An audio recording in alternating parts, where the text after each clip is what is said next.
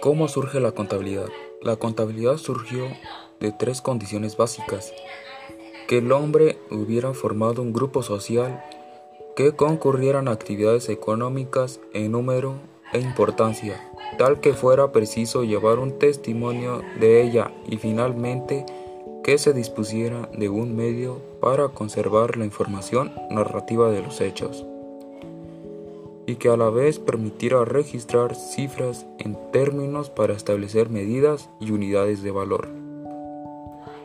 Muchos pueblos de la antigüedad, conforme al avance de sus culturas y el desarrollo de las actividades económicas, utilizaron algún tipo de registros contables, y en muchos casos no solo por parte de negocios privados, sino también por el propio Estado que necesitaba llevar cuenta y razón de los tributos cobrados y el empleo que de los mismos se hicieran en la gestión del gobierno.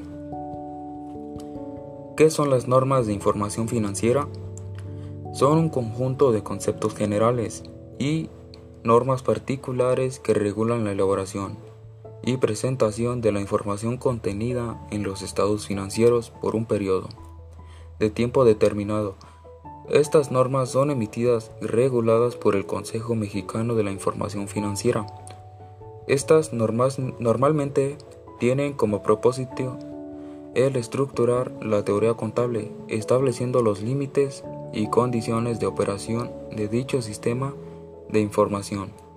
Además sirven de macro regulador para la, la emisión de los estados financieros, haciendo más eficiente el proceso de elaboración y presentación de la información financiera, evitando o reduciendo con ello las discrepancias de criterio que puedan resultar en diferencias sustanciales en los datos presentados.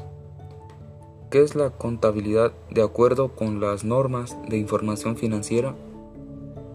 La contabilidad se define como técnica que se utiliza para el registro de las operaciones que afectan económicamente a una entidad y que produce sistemáticamente y estructuradamente información financiera.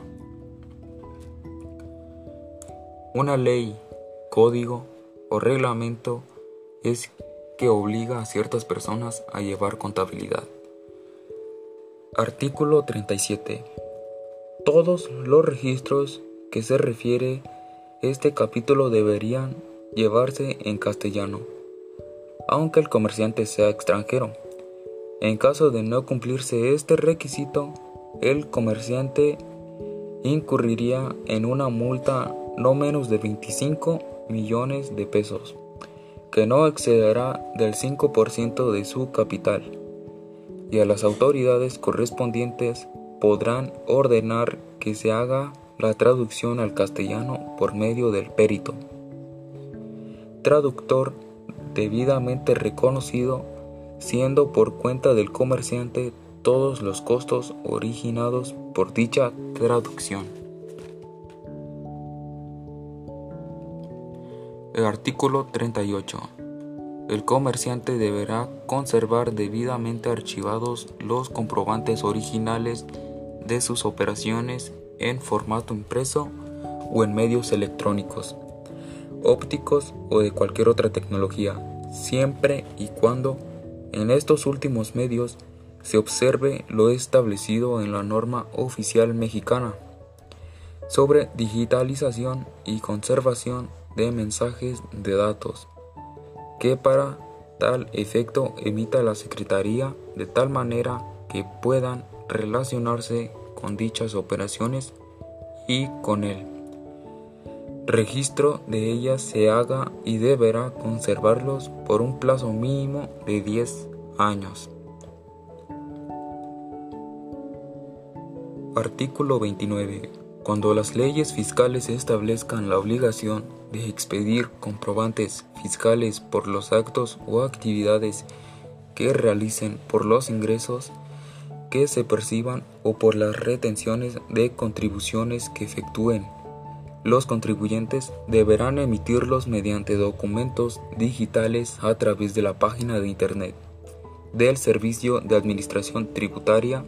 Las personas que adquieran bienes, disfruten de su uso o goce temporal, reciban servicios o aquellas a las que les hubieran retenido contribuciones, deberán solicitar el comprobante fiscal digital por el Internet respectivo.